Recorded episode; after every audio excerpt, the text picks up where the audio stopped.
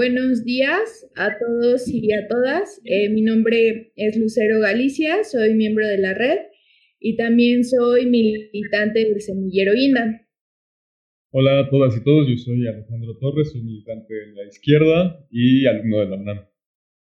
Bueno, el día de hoy estamos con Juan Carlos Monedero, eh, politólogo, político, fundador de Podemos y profesor de la Universidad Complutense de Madrid.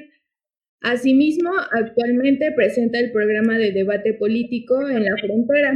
Con esta entrevista damos continuidad al ciclo de videoconferencias titulada Crisis Global y COVID-19, organizada por la Red Estudiantil por la Democracia, en colaboración también con el Comité Antifascista y la Fábrica Primero de Julio. Pues, eh, primero que nada, un gusto estar compartiendo la charla por este medio. Eh, Juan Carlos, eh, pues primero, ¿cómo te encuentras el día de hoy? Este, pues quisiéramos que nos cuentes cómo es que miras tú el panorama ya en España. ¿Cuáles son las problemáticas que pues están surgiendo a raíz de la propagación del virus del COVID? Ya que pues sabemos que España pues se encuentra dentro de las primeras posiciones en en números de contagios y también pues de fallecimientos, ¿no?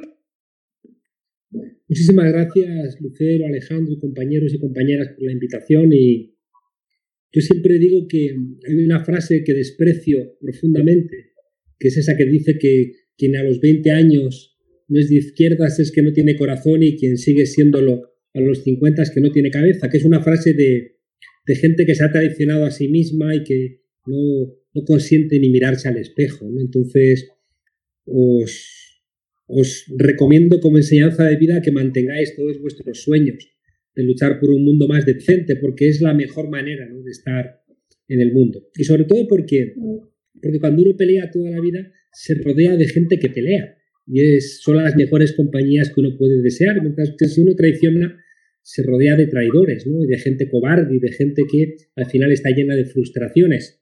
Y convivir con esa gente es feo. Así que ojalá mantengáis toda vuestra vida vuestros, vuestros sueños. Bueno, eh, la pregunta es larga, ¿no?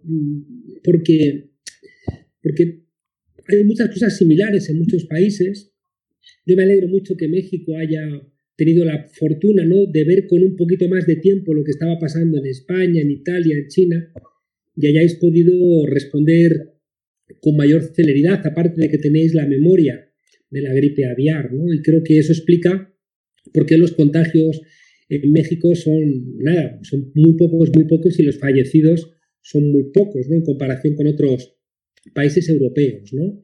Eh, es curioso que la derecha europea ha pretendido meter a López Obrador en el mismo saco que Donald Trump o Bolsonaro, pero es absurdo, ¿no? Es decir, que si uno mira los contagios en Brasil, en Estados Unidos, en Ecuador, ¿no? En comparación con los contagios en México o los fallecidos, creo que la gestión ha sido, por lo menos a día de hoy, muy, muy inteligente. Sin embargo, hay una cosa que tenéis vosotros, igual que tenemos nosotros, ocurre en Argentina, y es que la, oposición de derecha y de ultraderecha están llenos de ira y de odio, están con, un comportamiento brutal que parece que están deseando que se llenen nuestros países de muertos para poder justificar sus posiciones, ¿no? Son malos patriotas, son malos mexicanos, son malos españoles, porque desean la muerte de mexicanos y de españoles por encima, ¿no? Ya digo, de, la salud de, la patria están sus intereses de desestabilizar para ver si así encuentran un espacio de, de poder que no fueron capaces de tener en las elecciones. Entonces yo cuando miro las noticias de México,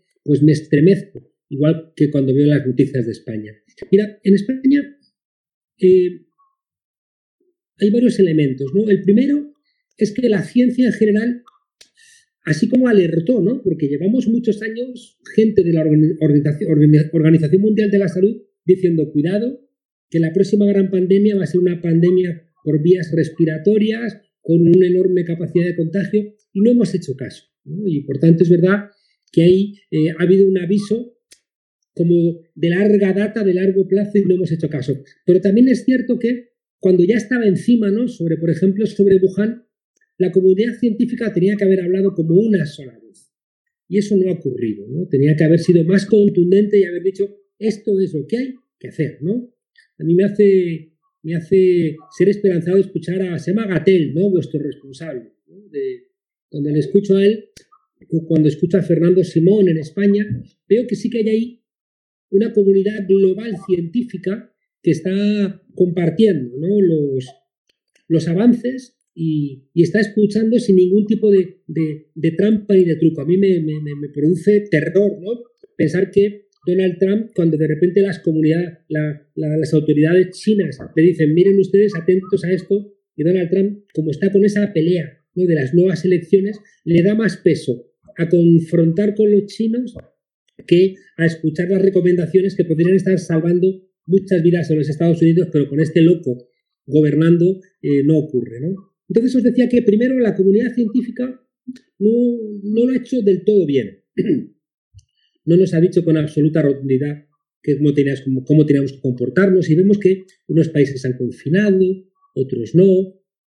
Y yo creo que ahí tiene que haber más claridad. ¿no? Yo creo que de esta crisis tenemos que salir con, con información muy, muy clara de qué es lo que hay que hacer en la próxima, en la próxima crisis. Igualmente, hay un, hay, yo he planteado, fijaos, eh, ocho puntos que valen en México, valen en España, valen en Ecuador, valen en Argentina, que es de dónde venimos, porque la gente puede pensar que esta crisis viene de la nada, y eso no es cierto. ¿no? Esta crisis arrastra, ¿no? Arrastra determinadas cuestiones. Eh. No sé si habéis leído algo que llevamos mucho tiempo reflexionando sobre Gaia. Gaia es la madre tierra, es la Pachamama, ¿no? Eh, Gaia es la, expresión desde la ciencia occidental que en el fondo coincide con el planteamiento de los pueblos originarios cuando hablan de la Pachamama. ¿no? Que al final, cuando los análisis son honestos, puedes llegar al mismo sitio desde diferentes lugares, desde la ciencia más, más actualizada o desde saberes ancestrales como el que representa a los pueblos indígenas. Gaia es un ente vivo y por tanto, igual que Nietzsche decía aquello de nada de lo humano me es ajeno, nosotros teníamos que haber escuchado a la gente que venía diciéndonos desde hace mucho tiempo nada de la naturaleza nos es ajeno. Porque de repente un tipo, uno, en Wuhan se come un animal exótico y en días, en días, hay una pandemia que en tres meses nos hace tener este espectáculo dantesco de mascarillas, muertes y de, y de miedo. ¿no? Y por tanto, el primer elemento que quería trasladar es que eh, ha habido una, ha habido una mercantilización de la naturaleza que ha roto los hábitats naturales de muchas especies. Y esa, esa locura de que en apenas 200 años nos comamos y quememos el petróleo que se ha tardado en hacer millones de años. Esa locura, ¿no? De por sembrar soja o sembrar eh, bienes para hacer agrocombustibles, estemos depredando hábitats naturales donde vivían determinadas especies que de repente entonces pasan ¿no? a la vida humana y producen la zoonosis, es decir, ese traslado de enfermedades de los animales a los seres humanos, que está, ya digo, plenamente vinculado a ese destrozo ¿no? de los hábitats naturales, donde nosotros nos metemos y al final ellos bueno, salen de esos hábitats, sus virus mutan para sobrevivir en los nuevos hábitats y generan esto que está ocurriendo ahora. Démonos cuenta de que esta mercantilización de la naturaleza que ha permitido que pasen de animales a seres humanos ha ocurrido con camellos, con orangutanes, con murciélagos, con vacas, y al final el SIDA, el Zika, eh, eh, los diferentes SARS, el COVID-19, la gripe aviar, son enfermedades respiratorias vinculadas, ya digo, a esta falta de respeto a la naturaleza. ¿no? Primer elemento que, tenemos que, entender. Segundo elemento, hemos mercantilizado la ciencia. En todos nuestros países, en las propias universidades, eh, están siendo las farmacéuticas o están siendo las empresas las que ya están financiando muchas veces becas doctorales, e investigaciones. Y al final, fijaos qué terrible, se estaban haciendo investigaciones sobre el ébola, pero como se solventaron los casos de ébola en el mundo occidental y solamente era una enfermedad donde morían negros, se dejó de investigar, porque no resultaba rentable en el corto plazo. Si no hubiéramos detenido esas investigaciones sobre el, sobre ébola, pues hoy tendríamos muy avanzada la posibilidad, la posibilidad de una vacuna del COVID-19. ¿no? Un tercer elemento terrible desde los años 80 es la mercantilización de la sanidad, es decir, la privatización de los servicios públicos de, de sanidad y que, fijaos que las cifras terribles de España, más de 20.000 muertos, pues prácticamente la mitad de los muertos son ancianos fallecidos en residencias de mayores privadas o privatizadas. Es decir, que cuando hemos permitido que grandes fondos de inversión, como Blackstone y otros muchos, ¿no?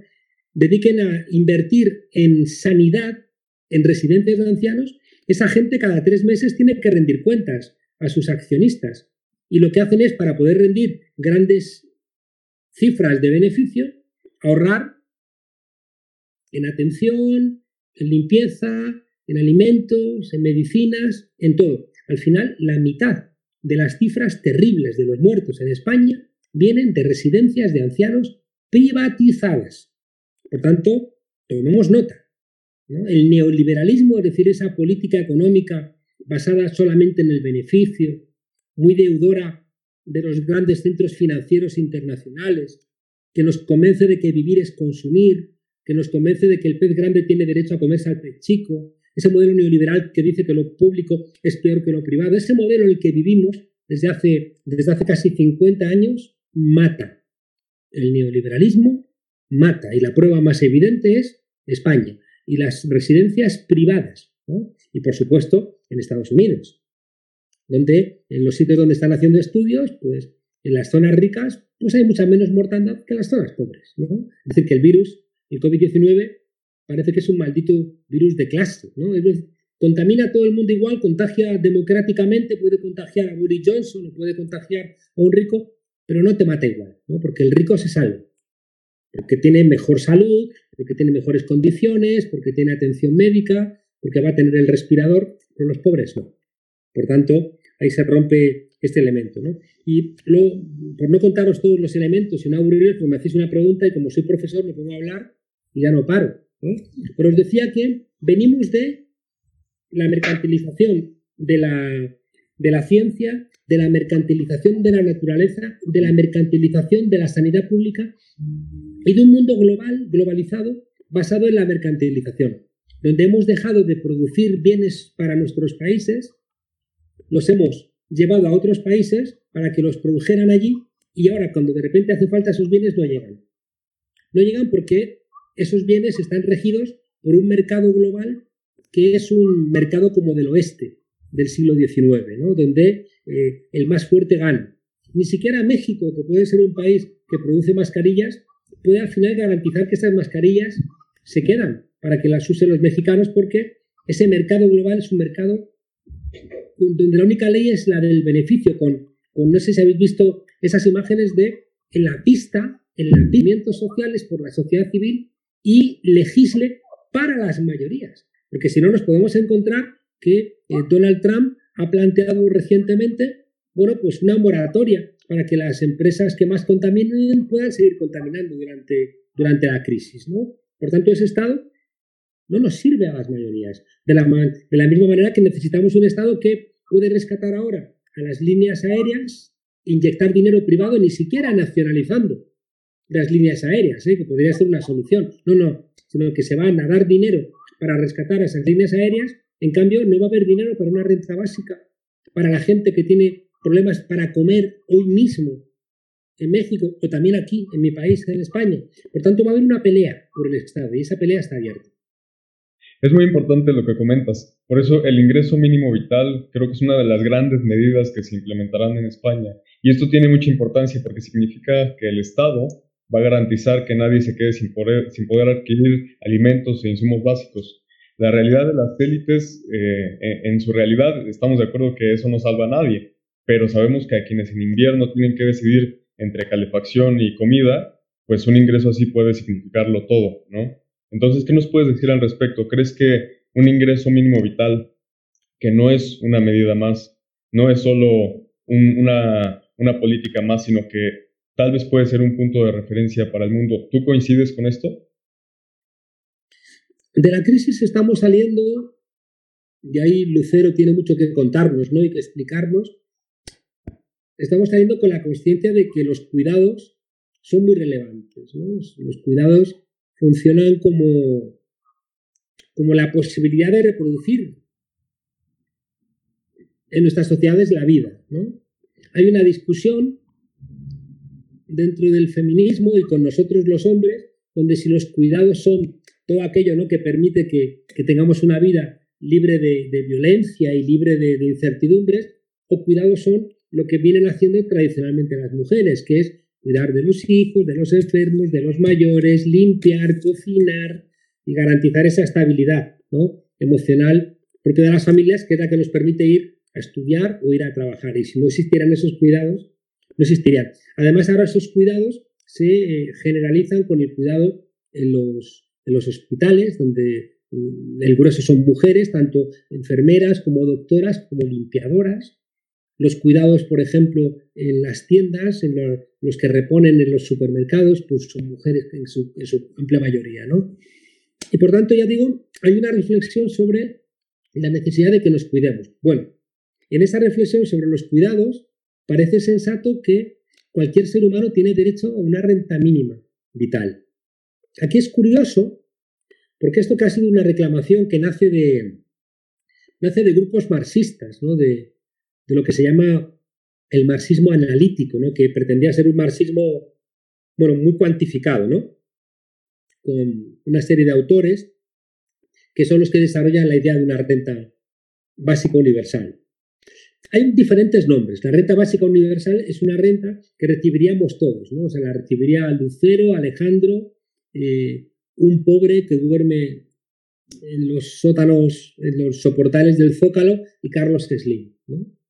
Y uno diría, ¿y por qué recibe Carlos Slim esa renta básica? Bueno, porque la idea es que todos los mexicanos la reciben por igual. Ahora bien, no va a pagar igual Carlos Slim en impuestos que lo que vais a pagar vosotros o una persona que no tiene ingresos. La renta básica, eh, que forma parte de las discusiones, está siendo asumida por la derecha. Hay una parte de la derecha que está a favor de la renta básica. Y está bien, ¿no? Decimos, qué bien. No puede ocurrir como la Iglesia, que tardó 400 años en darle la razón a Galileo, ¿no? A veces se toma su tiempo. Bueno, pues la derecha a veces se toma también su tiempo para entender algunas cosas y entiende la renta básica, pero cuidado, cuidado porque no es la misma renta básica la de la derecha que la nuestra. ¿Por qué? Porque la de la derecha lo que busca es que la gente tenga unos mm, recursos básicos para poder consumir. Porque si la gente no tiene ahora mismo ingresos, ¿quién va a consumir? ¿Quién va a comprarle sus productos a, la, burguesía, ¿no? al, sistema capitalista? Entonces ellos dicen, qué bien, que demos de una renta básica con cargo a deuda pública. Es decir, una renta básica con cargo al conjunto de la ciudadanía.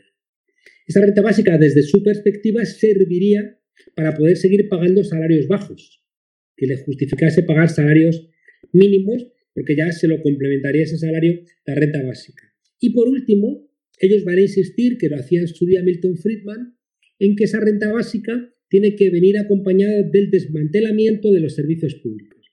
Porque con esa renta básica la ciudadanía va a tener que comprar en el mercado sanidad, educación, pensiones, etc. Y ahí decimos, no, nuestra renta básica no es nuestra renta básica. ¿no? Primero porque nuestra renta básica queremos que la financien los grandes capitales, es decir, tiene que financiarse de manera que los que más tienen más paguen. ¿no? Parece que es muy sensato y hay que empezar a buscar en recuperar la base fiscal de nuestros estados. Si México no puede incorporar eh, ingresos, pues no puede gastar. Y, si está, ya digo, a merced de, de, gente que hace trampas para, para, manipular el mercado del petróleo, para manipular a través de ingeniería fiscal la posibilidad y paraísos fiscales la posibilidad de que productos que se venden en México no paguen impuestos en México, pues no hay, no hay de dónde, no hay de dónde sacar. Por tanto, nuestra renta básica viene acompañada de una estructura fiscal donde los que más tienen más, más paguen, viene acompañada de un refuerzo de las políticas públicas de empleo. Porque entendemos que la renta básica es importante, pero lo que nos da un lugar en el mundo suele tener que, ver con desarrollar una tarea reconocida como tal. Y por tanto, yo creo que es bueno que hagamos un esfuerzo de poner en marcha políticas públicas de empleo donde uno de los elementos inmediatos sería reconocer como empleo todo el trabajo de cuidados que hacen las mujeres, ¿no? Y eso implicaría una recuperación de millones de puestos de trabajo solamente por remunerar lo que las mujeres a día de hoy hacen de manera, de manera gratuita.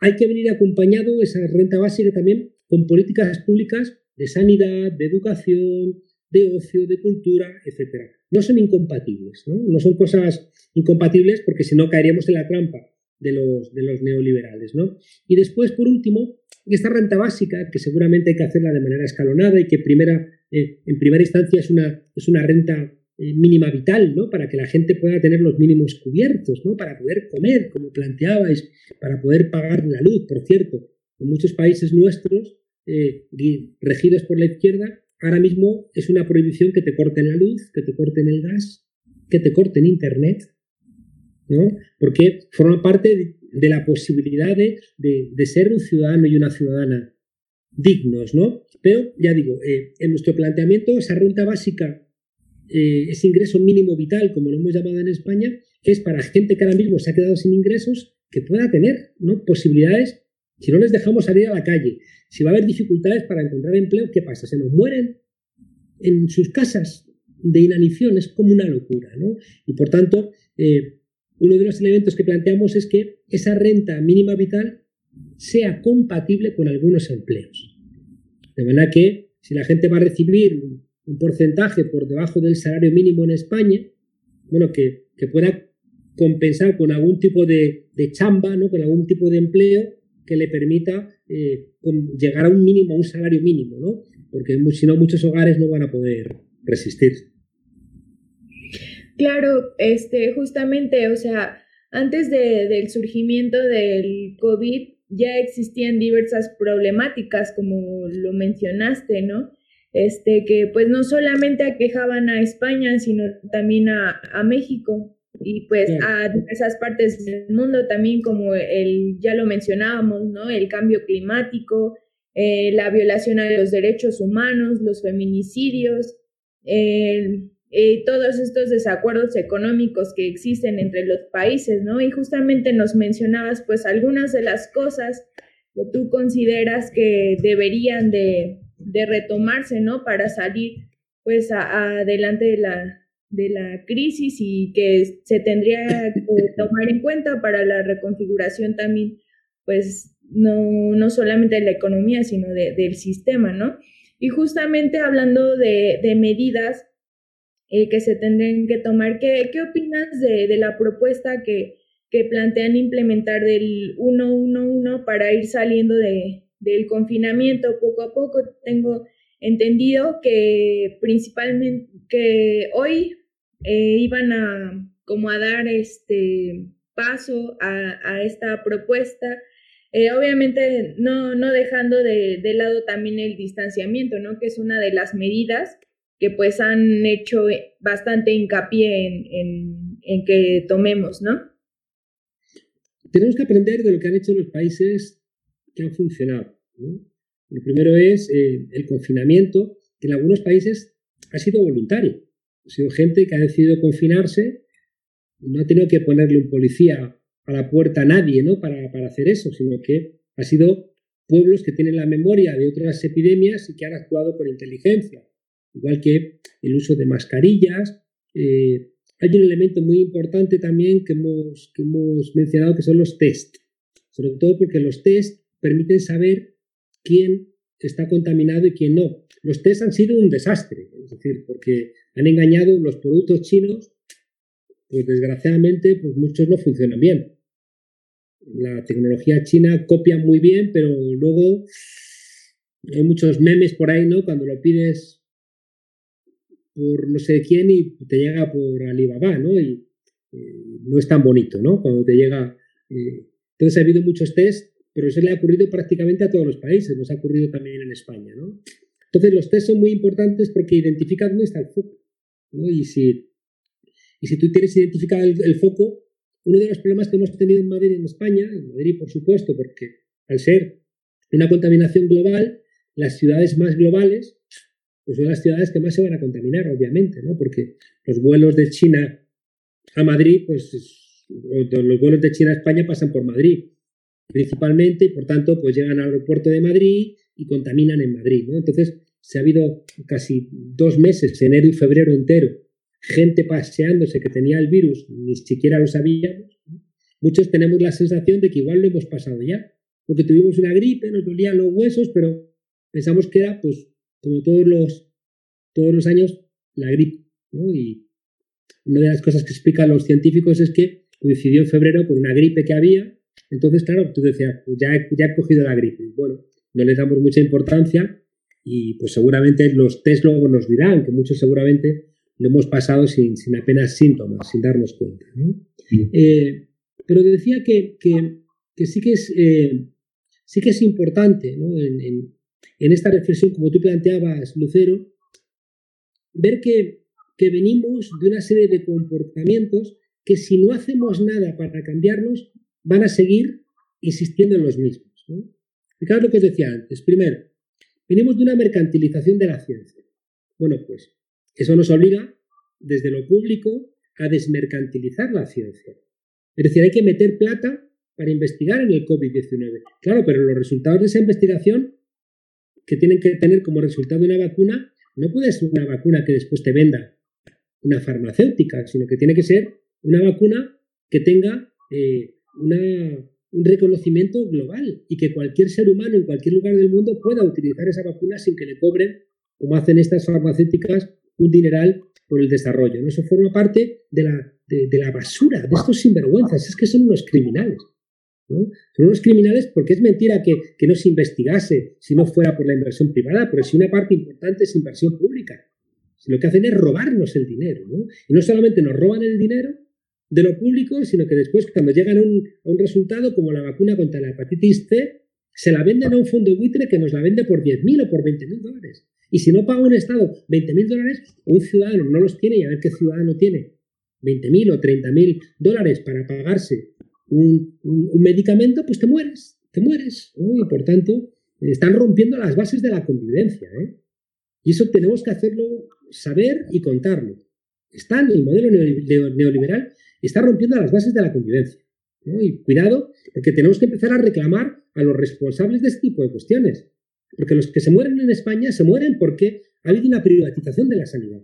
Y yo quiero pedir cuentas penales a los responsables de esto, que por ganar plata, me da igual que sean empresas o que sean políticos, por ganar plata o por una absoluta falta de responsabilidad y negligencia, el resultado es muerte de gente. ¿no?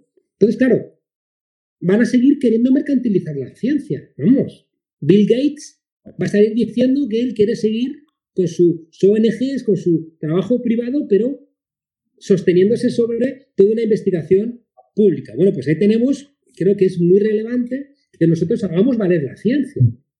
Ahí también, fijaos, ha habido unos, una temporada donde ha habido mucha, mucha circulación sobre medicinas alternativas que luego no son tales, ¿no? que al final le sacan la plata a la gente y, no, te, no te curan. O sea, no es verdad que te curen unas flores o que te curen, o como el loco de Trump que le dice, échese desinfectante, ¿no? Y más de 100 personas contaminadas porque les ha dicho que se echen desinfectante, ¿no? Claro, yo creo que tenemos que hacer un esfuerzo todos los países por volver a colocar a la ciencia en el lugar que le corresponde.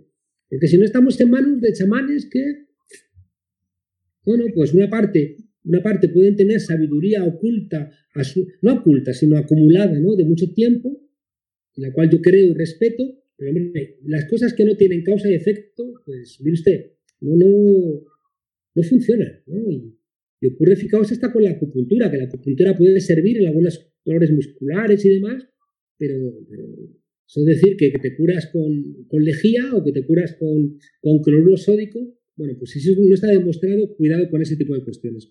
En segundo lugar, tenemos que desmercantilizar la naturaleza y con urgencia. Hace dos meses estábamos con el discurso principal del cambio climático, porque nos estaba golpeando durísimo. Y estamos viendo los efectos ya del cambio climático. Y ahora ya, dos meses después, por culpa del coronavirus, ya no hablamos del cambio climático. Cuando el coronavirus es seguramente un efecto del cambio climático. Porque como decíamos antes, en el momento en que estamos rompiendo los hábitats de muchos seres vivos, esos seres vivos se mueven de lugar buscando nuevos hábitats.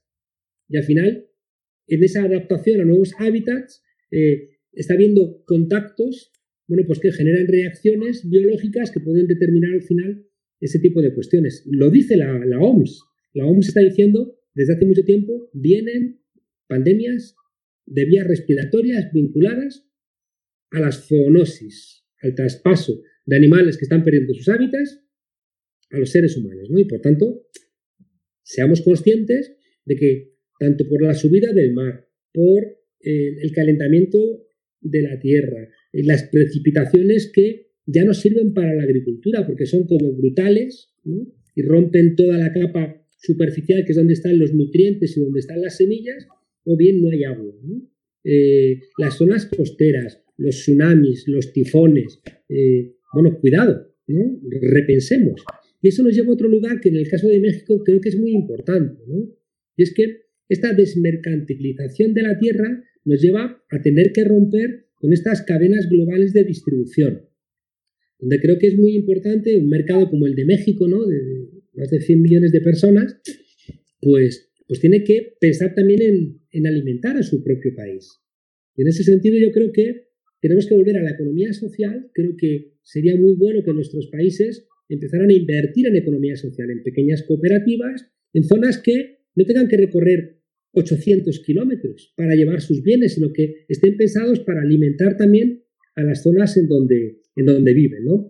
Sería un ahorro en transporte, menos combustible, menos calentamiento global y más garantías de que se alimentan las, ya digo, esos, esos espacios eh, locales. Y al mismo tiempo, ya digo, creo que es muy importante esta idea de una transición ecológica que sea realmente una transición ecológica. Porque ahora nos encontramos con que Blackstone, que es eh, uno de los fondos de inversión que tiene más plata en, energías fósiles, por ejemplo, ahora va a ser la vanguardia en, en el New Green Deal. Y dices, a ver, o sea, que vamos a poner al zorro a cuidar a las gallinas. O sea, que estos son los que rompen la tierra y ahora son los que nos la van a arreglar. dices, a ver, a ver cómo es esto, ¿no? hay que tener cuidado porque hay lo que, lo que llaman los gringos el, green washing, ¿no? El lavado de cara verde, donde le pones verde a cualquier cosa y la gente la vende, la compra eh, y ve un gato por ahí, ¿no? Eh, persiguiendo a Lucero. Eh, está bien. Por tanto, otra de las tareas concretas, ya digo, es ir caminando ¿no? hacia esa transición eh, ecológica. Por supuesto, otro cambio concreto ya, ya, es un gran acuerdo nacional en España, en México, o en los países que nos escuchen, un gran acuerdo nacional por una sanidad pública, donde hay que poner a los, los usuarios, a las asociaciones ciudadanas, pero también a, los, a las médicas, a las enfermeras, a los médicos, a los enfermeros, en una discusión, porque me han contado que una cosa que ocurre en muchos países es que a las 8 aplaudimos ¿no? a los profesionales sanitarios. En México no está pasando, incluso que está habiendo agresiones. ¿no? Eso solamente es porque hay un alejamiento entre la comunidad médica y la ciudadanía, que es muy propio de países donde la sanidad ha estado ajena a, a la ciudadanía. Y eso hay que recuperarlo, tenemos que, y eso se logra también cuando los médicos tienen tiempo para atender a los pacientes. Y cuando los médicos no tienen ese dilema que, por ejemplo, tenían en Venezuela, donde decían, si opero pechos y traseros, me enriquezco, pero si curo disenterías a niños pobres en los cerros, no gano plata. Y por tanto, eh, una parte de la profesión médica estudiaba medicina para ganar plata y se desentendía de las necesidades de su propio pueblo. Eso es un desastre. ¿no? Eso implica que también eso me consta que ocurre en México, pero hay que darlo, darle contenido. Ustedes tienen que estudiar el primer año asignaturas de ciencias sociales y los médicos tienen alguna asignatura de ciencias sociales, pero tengo la sensación de que no son importantes, que se, se entienden como lo que llamamos aquí Marías, ¿no? es decir, asignaturas como que las haces pero que no tienen ningún tipo de importancia curricular. No, no, es al revés. Es que la medicina no se puede entender sin las necesidades de la comunidad. Y la comunidad es la que tiene que cuidar a su propia medicina, ¿no? Y por tanto eso implica, ya digo, un contrato social, ¿eh?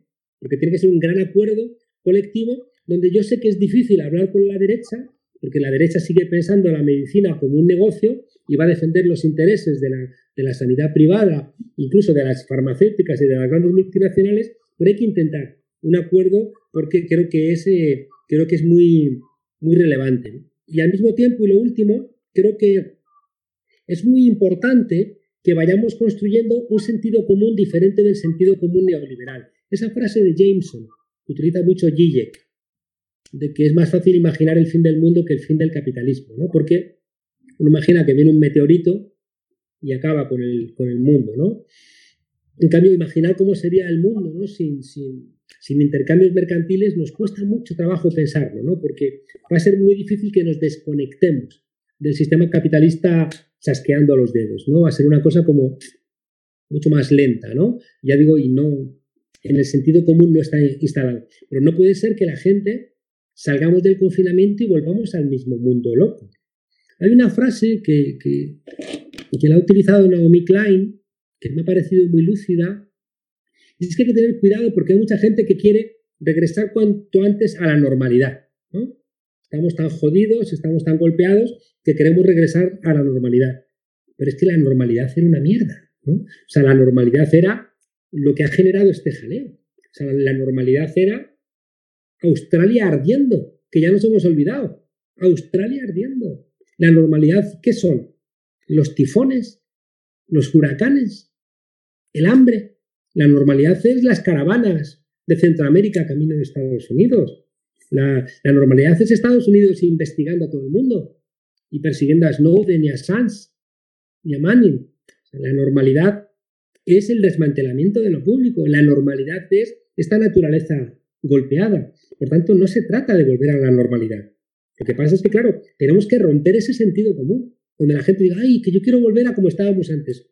Que no, señora, que es que volver a como estábamos antes, pues señor, es volver otra vez a repetir esto a lo mejor en el otoño. por tanto, tenemos que ser conscientes de que tenemos enfrente retos muy grandes. ¿Y eso a dónde nos lleva? Yo que creo que va a hacer falta un Estado, un Estado fuerte, creo que ese Estado fuerte tiene que estar acompañado de dos elementos obligatorios, o de tres.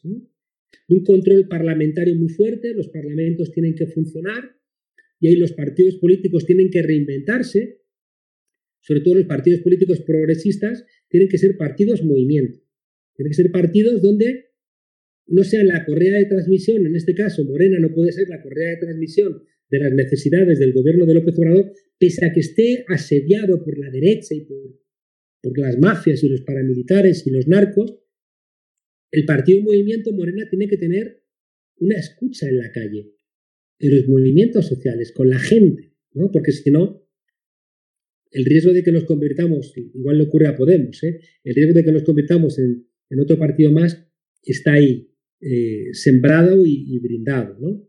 En segundo lugar, creo que ese Estado tiene que prestarle mucha atención al ámbito municipal, porque a veces nos olvidamos eh, de que el Estado también es ese elemento municipal que es el que está más cercano a la ciudadanía.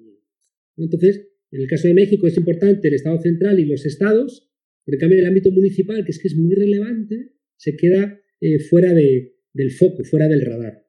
Y yo creo que en esa reconstrucción del Estado es muy importante que, esté, que esté el ámbito municipal. Y en tercer lugar, creo que es esencial que ese Estado esté muy acompañado por una densidad muy, muy fuerte de la sociedad civil.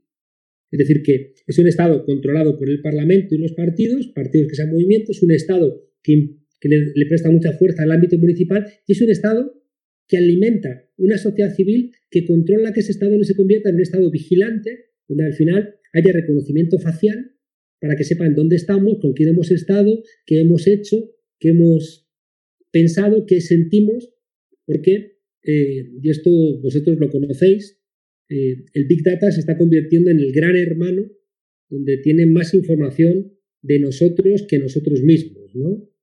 A mí me preocupa profundamente que uno de los que más dinero están ganando ahora mismo son, por un lado, Amazon, por supuesto, pero cada vez que alguien compra algo en Amazon está cerrando una tienda pequeña en su pueblo, que, donde igual tenía que trabajar su hijo. O sea, cuidado, yo compro muy poco, muy, muy, muy poco en Amazon, muy poco, ¿no? Eh, porque, porque entiendo que es que si cierran las tiendas, estamos en manos ¿no? de un solo distribuidor que además no es una persona que se haya destacado ¿no? por su compromiso con la, con la humanidad. ¿no? Y, y los otros que están ganando mucha plata son las empresas de telefonía y Netflix y HBO. ¿no? Y resulta que ya vamos todos acumulando series que han hecho especialmente para nosotros.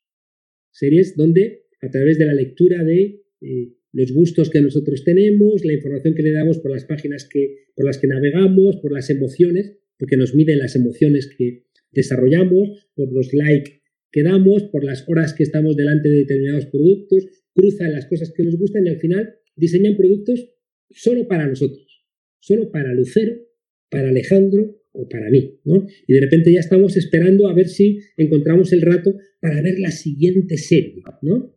Para que estemos todos muy entretenidos, ¿no? Y al final hay como una voluntad de tenernos constantemente, ¿no? Entretenidos, no vaya a ser que, que pensemos, hay una, fijaos que tenemos que ser muy cuidadosos porque hasta en el lenguaje hay trampa. ¿Cómo que distanciamiento social? No, lo que hace falta es distanciamiento físico, pero hace falta más acercamiento social. Entonces, la propia expresión, ¿no? Distanciamiento social forma parte de la trampa porque si estamos aislados, fragmentados, eh, entretenidos, asustados y resignados, ya nos han ganado, ¿no?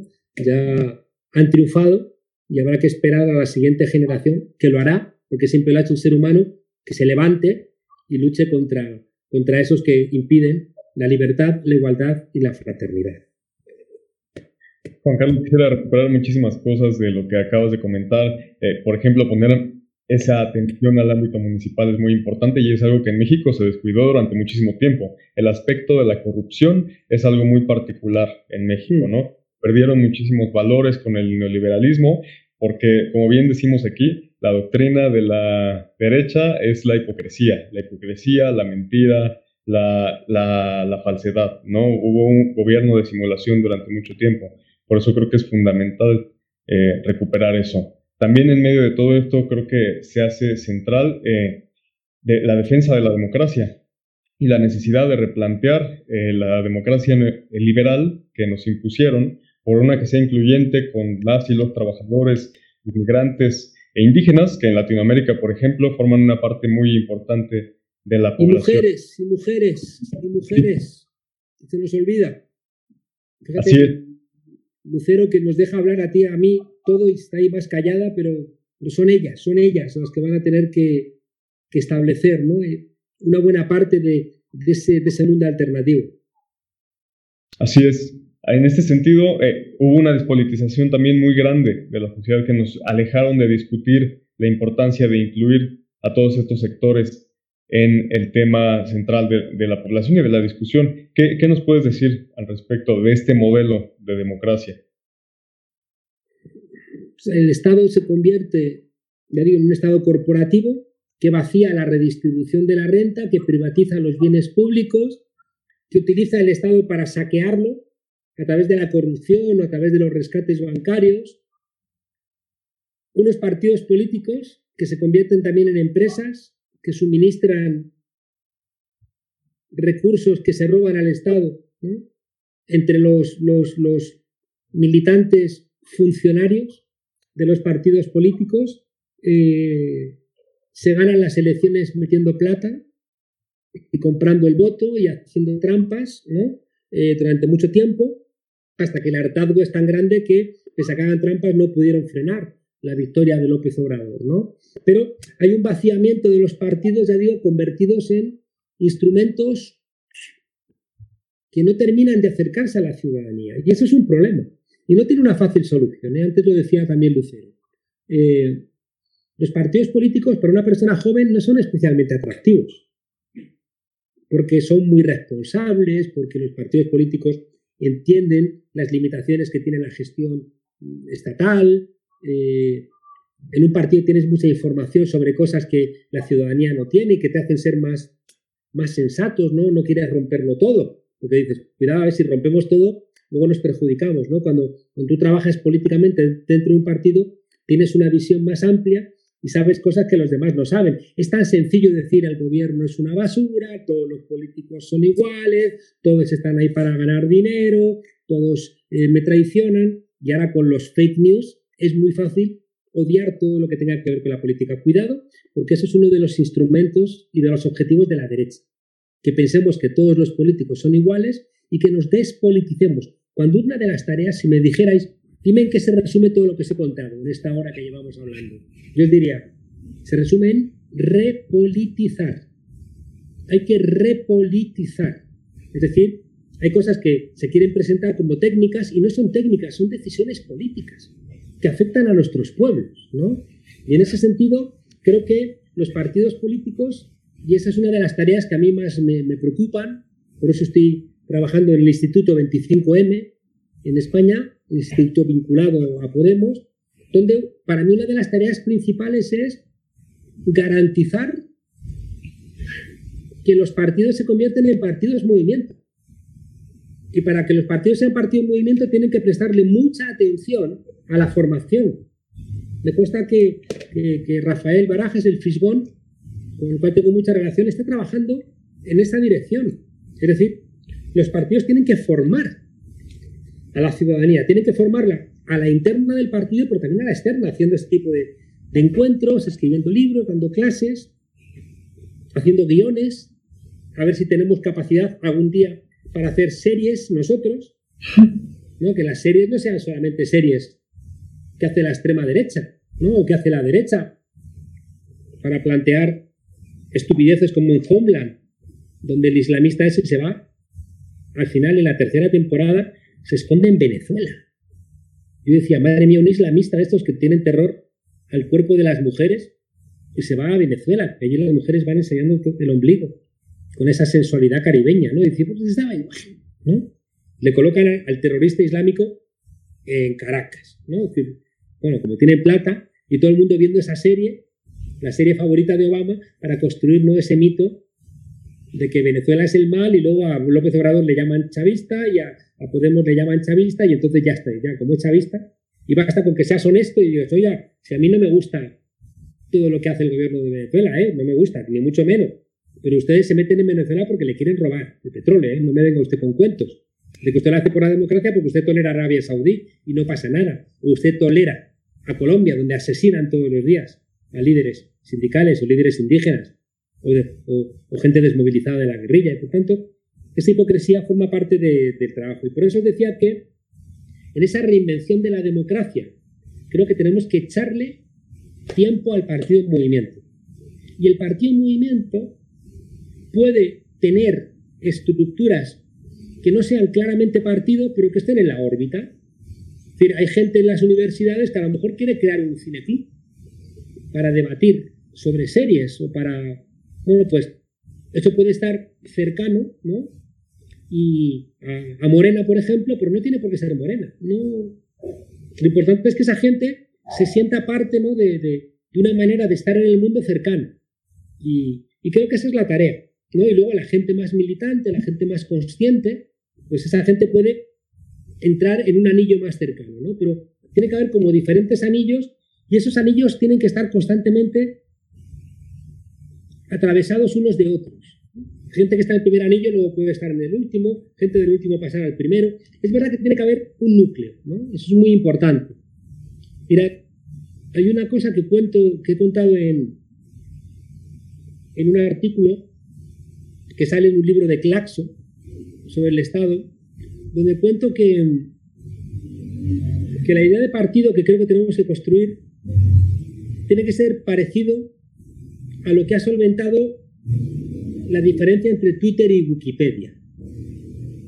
Wikipedia es un vertedero, ¿no? Y ahora además que la extrema derecha está utilizando bots, ¿no? Y granjas de bots y, está comprando empresas, ¿no? Aquello se ha convertido, o Twitter se ha convertido en un espacio muy feo, ¿no? Sobre todo nosotros tenemos como 2.000 personas que cada vez que yo pongo un tweet hay como 2.000 personas pagadas para insultarme, ¿no? Y, para que parezca que, no, que nuestras ideas no tienen, eh, espacio ni, demás, ¿no? Eh, ¿Por qué Wikipedia, en cambio, que también funciona con la misma lógica? Es horizontal, se hace con trabajo voluntario, la hace la gente. En cambio, ¿por qué Wikipedia es la mejor enciclopedia que ha hecho la humanidad en cambio, en cambio Twitter es un vertedero? La diferencia está en que en Wikipedia hay una estructura de bibliotecarias y bibliotecarios, que suele ser gente que habían trabajado haciendo voces, como trabaja la gente. ¿no? Y ese grupo de bibliotecarias y bibliotecarios tienen la obligación doble de, por un lado, filtrar las voces para que no estén sesgadas, porque una voz tiene que ser objetiva y que no esté sesgada por los intereses ideológicos o de un gobierno o de un Estado o de una farmacéutica o de quien fuera, ¿no?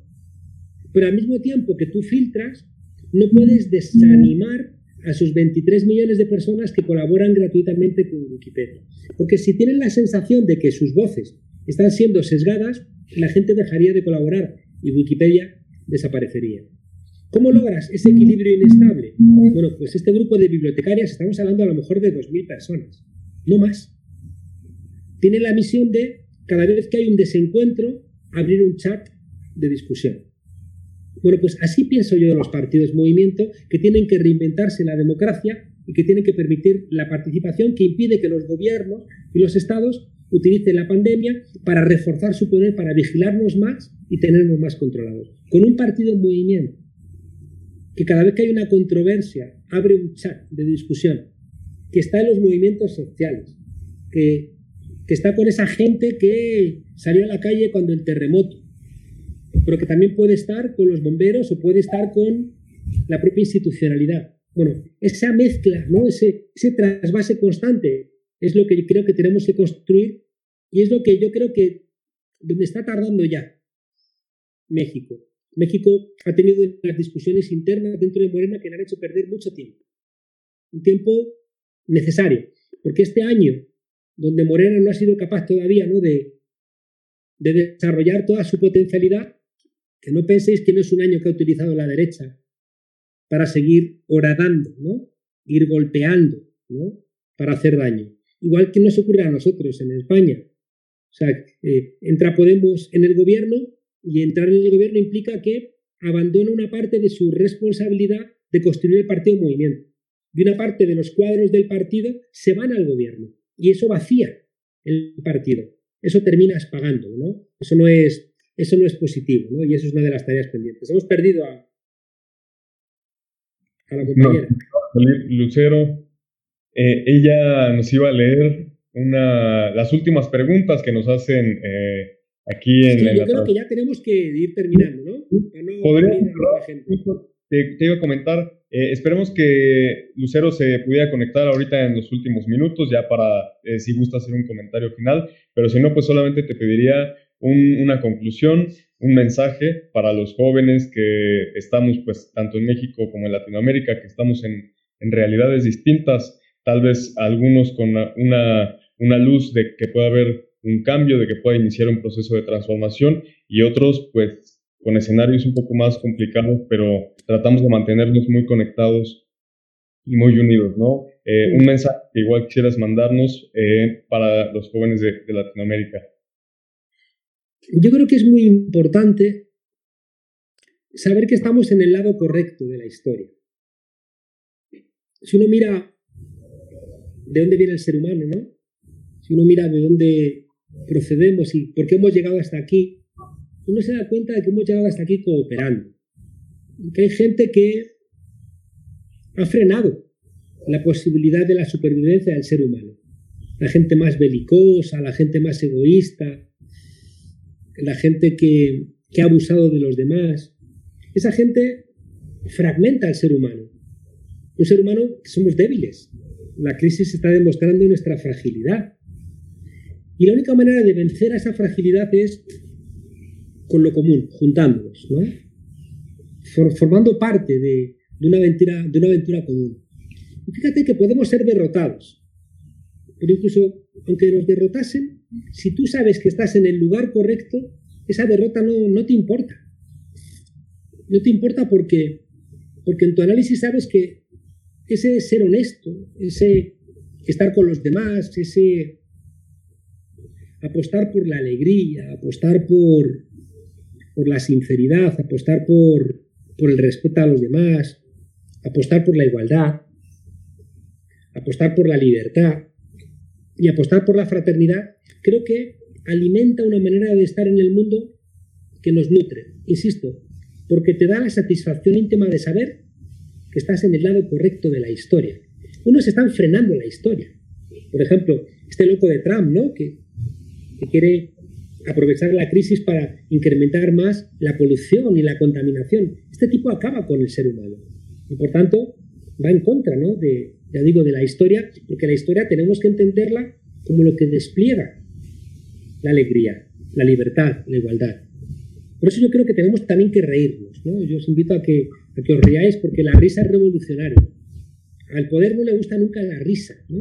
Yo desconfío mucho de la gente que no se ríe, porque la gente que no se ríe por lo general se consideran importantes, como si los hubiera cagado Zeus, ¿no?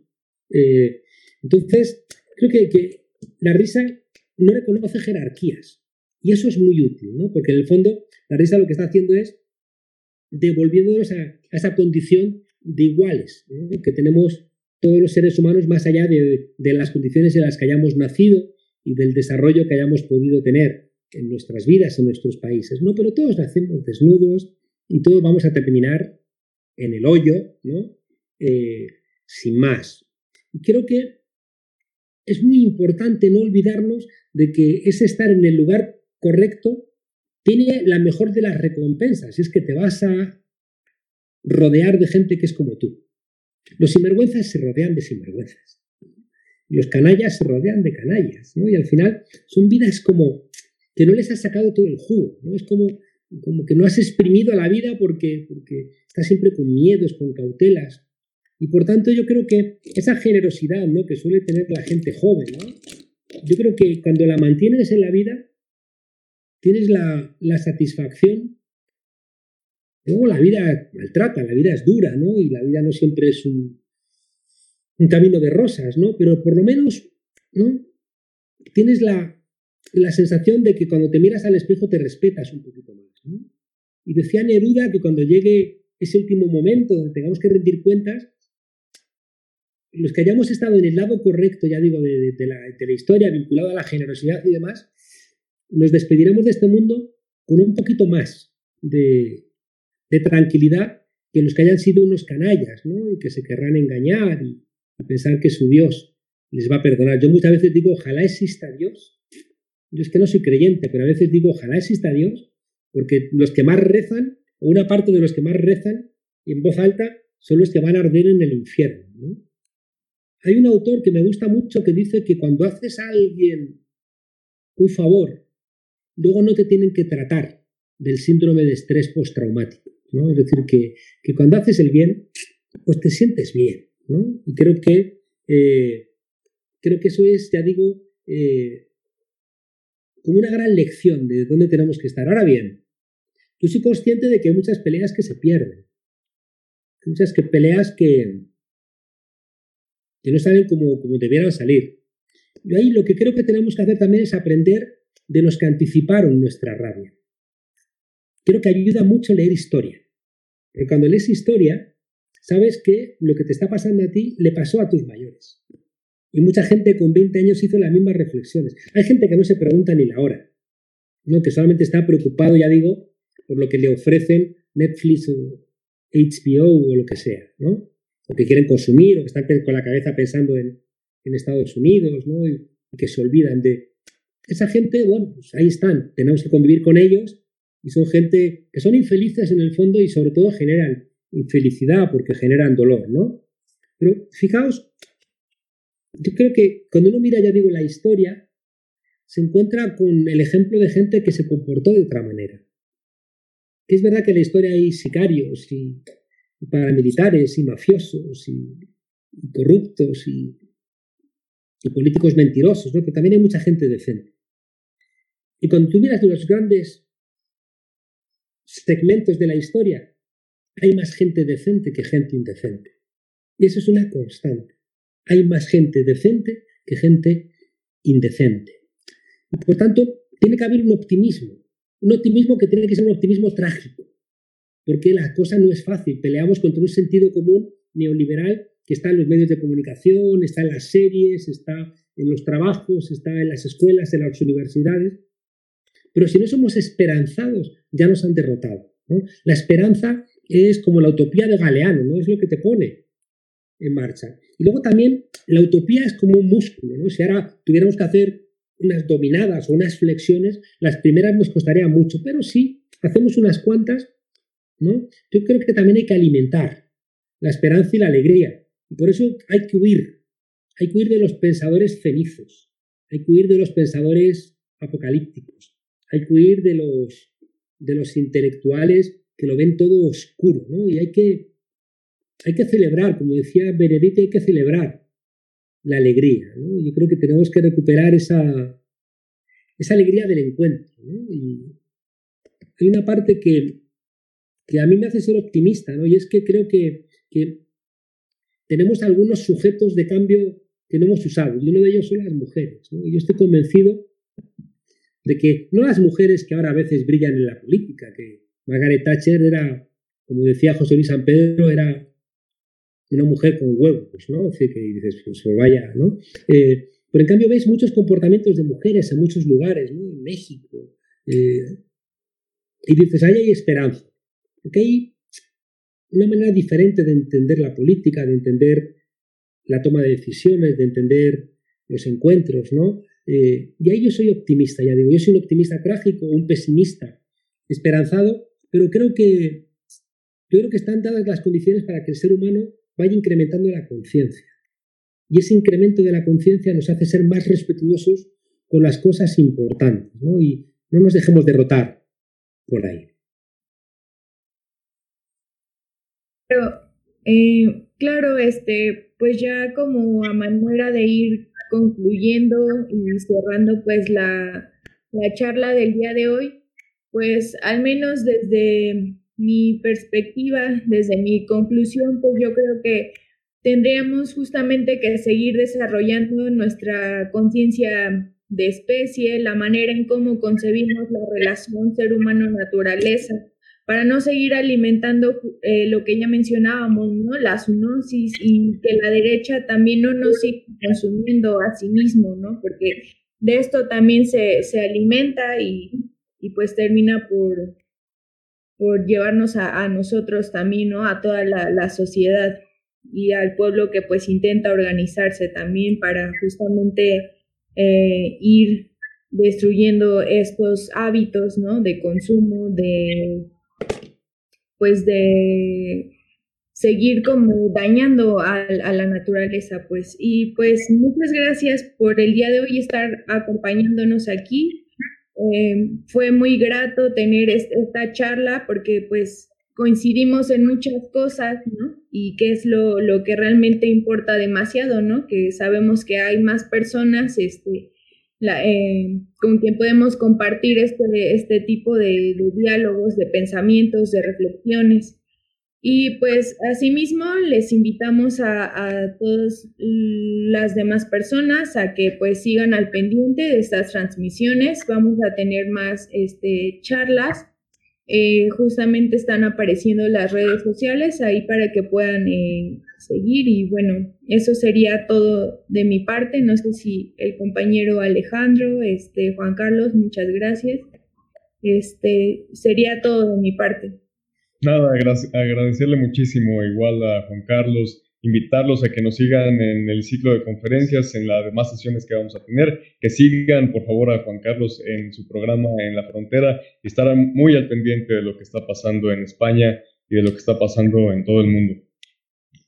Muchas gracias a vosotros, a la gente que nos está escuchando. Déjame trasladaros, y ahí sí que puedo trasladaros un mensaje de Pablo Iglesias, ¿no? nosotros hemos crecido intelectualmente conociendo al continente latinoamericano, ¿no? Y le tenemos mucha ley, le tenemos mucho cariño y, para nosotros también es una alegría, ¿no? Que haya un gobierno en España, en la cuarta economía del euro, que tiene esa sensibilidad hacia los pueblos latinoamericanos, ¿no? Y dejadme que, que os deje dos cosas hacía mucho que no contaba yo esto. Conté mucho en México, ¿no? Cuando, cuando iba al comienzo, ¿no? Cuando yo estudiaba muchas veces eh, tenía en la pared, ¿no? Enfrente de donde yo estudiaba, una frase que decía, una decía, y cuando estudia James Bond todo lo que sabe, ¿no? Porque tú veías una película de James Bond, entonces al comienzo siempre le preguntaba el jefe del MI5, ¿sabes qué es esto? Y decía, sí, esto es un diamante que apareció en Sudáfrica en 1815 y luego fue vendido en Sotheby's por 800.536 dólares, ¿no? Otra película, ¿sabes qué es esto? Sí, esto es una pistola que hizo un orfebre en Toledo en 1315 y, sirvió para asesinar a Rasputín en 1917, etc. ¿no? Y otra película, ¿sabes qué es esto? Sí, esto es un misil que funciona con Bluetooth, ¿no? Eh, claro, y luego el resto de la película se la pasaba el tipo fornicando en el casino, bebiendo martini, y yo decía, ¿y este cabrón cuándo estudia?